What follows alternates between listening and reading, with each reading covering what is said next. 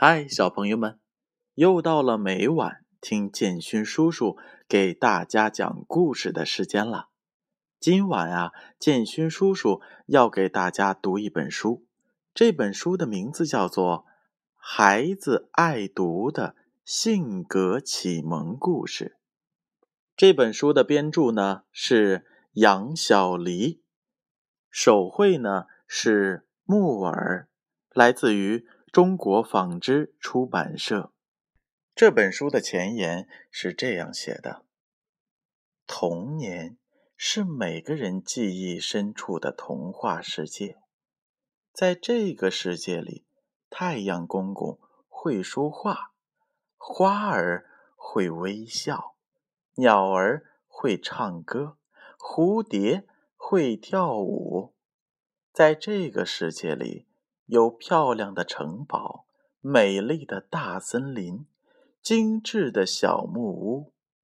在这个世界里，有美丽的鲜花公主，勤劳的小蜜蜂，爱笑的小兔子，调皮捣蛋的小熊。他们将小朋友们带到他们的世界中，一起分享在他们身上发生的故事。那建勋叔叔接下来就给小朋友们读这本书的第一个故事，名字叫做《笨小子》。很久以前，在一个山村里，有一户人家，夫妇俩有两个儿子，大儿子机灵，小儿子总是替别人着想。村里人觉着小儿子很笨。就叫他笨小子。一天，父母和哥哥去山上干农活了，只留下笨小子一个人看家。有一对母子哭着经过他们的家门口，笨小子问他们为什么哭。那个母亲说：“我们从很远的地方。”逃荒到这里，我们好几天没有吃东西了。笨小子看着眼前这位妇人，浑身破烂，他的儿子也是瘦瘦的，心想：妈妈说过，不可以把陌生人带到家里来。他决定让他们待在院子里，这样。来来往往的邻居就都能看见他们了。于是，笨小子让他们坐在门口的大树底下，让他们喝水、吃饭。等他们吃饱喝足后，那母亲对笨小子说：“我家里还有一个老人，能不能把你的米再给我点儿？”笨小子。犹豫了一下，说道：“今年我家的收成不好，剩的米也不多了。”那母亲无奈的带着儿子，刚要出去，笨小子说：“阿姨，你等等。”说完，便跑进了厨房，将仅剩下的一点米袋装进了布袋子。笨小子心想。虽然我没有米了，可是爸爸妈妈还种了菜，可以吃菜。母子二人拿着米，感激的走了。当爸爸妈妈和哥哥从田地里回来后，发现米没了，便问笨小子。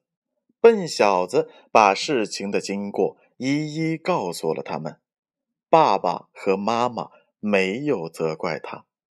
爸爸对笨小子说：“你的心是好的，但是你要看清楚那些人是不是骗子。以后我们不在家的时候，不要将陌生人带进家，更不可以把东西给他们。”笨小子低头说道：“知道了，爸爸。”妈妈紧接着叹息的说道：“不过这几天咱们也只能吃菜了。正在这个时候，哥哥大声的喊了起来：“爸爸妈妈，快来看呐！”他们马上朝着门口走去，原来是刚才那对母子，但这时的他们穿着是绫罗绸缎，身旁还放着好几袋子米。那母亲微笑着说。你们家的小儿子拥有一颗善良的心，我们特此来感谢他的。这些米是我们送给你们的。原来那母子是邻村最富有的商人，他们想把家里的一些财产送给最善良的人。